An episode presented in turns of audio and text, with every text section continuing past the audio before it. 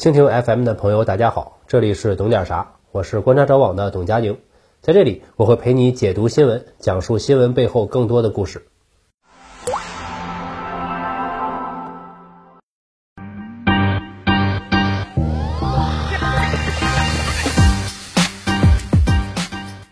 各位好啊，我是董佳宁。前几天我刷到一个新闻，说是 A 股里面有七百多家上市公司炒上市公司，玩得好的话，股市收益比主业利润还要高。比如芭比食品，一家卖包子的，一年净利润两个亿，其中一点五亿是靠间接持股东鹏饮料赚的。看来巴菲特的功夫滚雪球没被股民学去，全被企业学去了。东鹏饮料就是东鹏特饮的母公司，我一查才知道。东鹏特饮上半年卖了三十五亿，它定价都不一样。我们算一瓶三块五，半年卖出去十亿瓶。瑞幸这么有名，去年销量是三亿杯。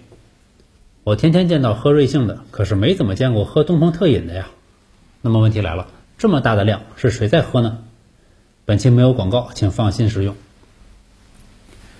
东鹏饮料的前身是深圳豆奶工厂，主要生产凉茶和水。一九九八年看到红牛卖的不错，就模仿出一款产品东鹏特饮，但是一直卖的不好。二零零三年的时候，公司经营不善，濒临倒闭。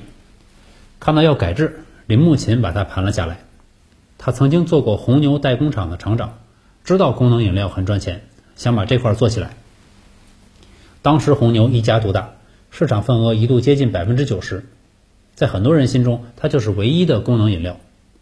林木琴觉得呢，它哪儿都好，就是价格太高，对刚需的人群不太友好。他的想法是搞一款低配版红牛，该有的牛磺酸、咖啡因都有，花一半的钱买一样的量。那这款产品该卖给谁呢？他想到了一个群体——蓝领。红牛早期发展的时候，消费群体就是倒班工人和卡车司机，这些人经常通宵工作，抗疲劳是刚需。一番寻找后，林木琴看上了东莞，这里制造业发达，有大量的工厂、司机、搬运工人，对功能饮料需求很大。最重要的是，工人不在乎品牌，他们只关心价格。和红牛比，东鹏特饮的优势就是便宜，不光是便宜，还经常搞促销，买一送一。林老板随即把销售重心放到东莞，并且给自己定下一个小目标，要在这里做到一个亿。当时公司全年产值只有两千万，饮料是一个高利润行业，这个我们都知道。可当时他们全公司利润还是很低，东鹏特饮还不赚钱，主要赚钱的产品是菊花茶，一盒一块钱，利润两到三分。那会儿开一间报亭，一个月都能挣到几千块，平效比这个高多了。在东莞待了有七年，东鹏特饮有一些销量，不过还没有等来自己真正的大机会。这时，林木琴做了一件事儿，和红牛划清界限。由于经常被人当做山寨红牛，他把和红牛一样的包装换成了塑料瓶，并且在外面还加了一个盖儿。这盖子本来用途是倒水和防尘，可意外的是，司机们非常喜欢这个设计，用这个盖来弹烟灰。从2009年开始，东鹏特饮销售额呈几何级数增长。2012年，东莞销售额破亿。完成小目标后，林老板便筹划从东莞走向全国。碰巧这时候，时代又给了东鹏特饮一个机会。二零一三年，红牛换掉了用了八年的广告词，把“困了累了喝红牛”换成“你的能量超乎你想象”。东鹏特饮十分敏锐，直接给搬了过来，小改了一下，成了“累了困了喝东鹏特饮”。这个动作可真是神来之笔。红牛打造多年的广告词，朗朗上口，深入人心。东鹏特饮直接就给承接下来了。在东莞的时候，东鹏特饮的广告手法十分鲜明，就是让自己的消费群体能够理解，而且全场景覆盖。那些年，广东有一个超级爆款剧《外来媳妇本地郎》，拍了足足四千多集。东鹏特饮请了里面的演员康启祖，在广告投放上覆盖了农村墙体、公交车身、候车亭，让司机和蓝领工人不论走路、坐车回老家。都会陷入东鹏特饮的汪洋大海。此消彼长啊，东鹏特饮人气直线上升，冲到行业第二，占比达到百分之十五。而另一边，红牛仍然还是一家独大，但是比例已经降到了百分之五十七。在今天看来，这种打法很常见。拼多多、华莱士、瑞幸等品牌都是在有强敌的背景下错位竞争，靠差异化突围成功。我再举个例子，国产日化企业立白，一九九零年代外资日化巨头相继进入，很多国产品牌败下阵来，很多都被收购了，然后销声匿迹。立白主动避开与宝洁、联合利华的正面对抗。创始人陈凯旋一个县一个县的推销，不找当地的百货公司，而是发动父老乡亲做第一批专销商。这部分人有几亿人口，对现代日化、现代饮食也有需求，但是长期没有对应的商品。这也告诉我们，农村包围城市，常用常新。如果没有足够的实力，就要正面硬刚，那下场会很惨。有款功能饮料叫启力，二零一二年上市的。红牛标六块，它也标六块，结果市场份额有百分之七点一，很快降到百分之零点一。今年五月二十七日，东鹏饮料登陆 A 股，成为中国功能饮料第一股。上市之后，东鹏饮料就像喝了东鹏特饮，股价不累也不困。上市当天涨停，接下来的十五个交易日有十四个涨停板。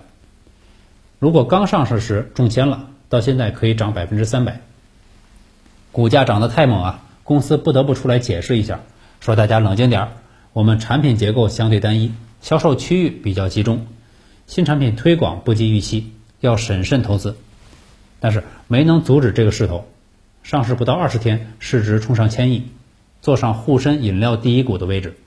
当然，最赚钱的是林老板，持股超过百分之五十，个人财富增加五百个小目标，直接成为汕尾新首富。汕尾是潮汕四市之一。潮汕这地方北有莲花山脉，南靠大海，是一小片孤立平原。近代中国人口达到警戒线后，耕地匮乏，靠种地没法填饱肚子，只能游走经商。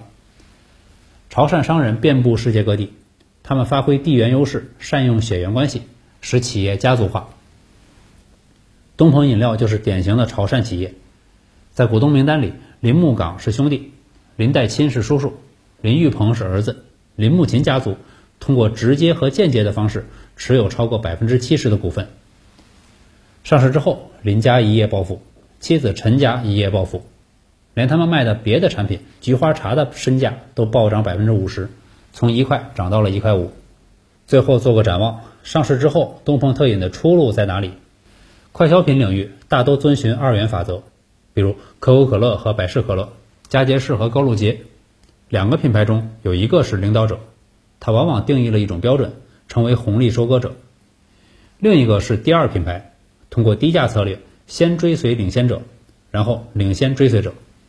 红牛在一百多个国家都是绝对老大，市场份额一度占据了功能饮料百分之七十到九十。它的模仿者有很多，对手却很少。在美国，Monster 算是它的对手，拥有百分之三十五的本土市场。而在中国，东鹏特饮显然更像第二品牌。但也只是像，正如企业自己承认的那样，现在最大的问题是产品单一、市场单调。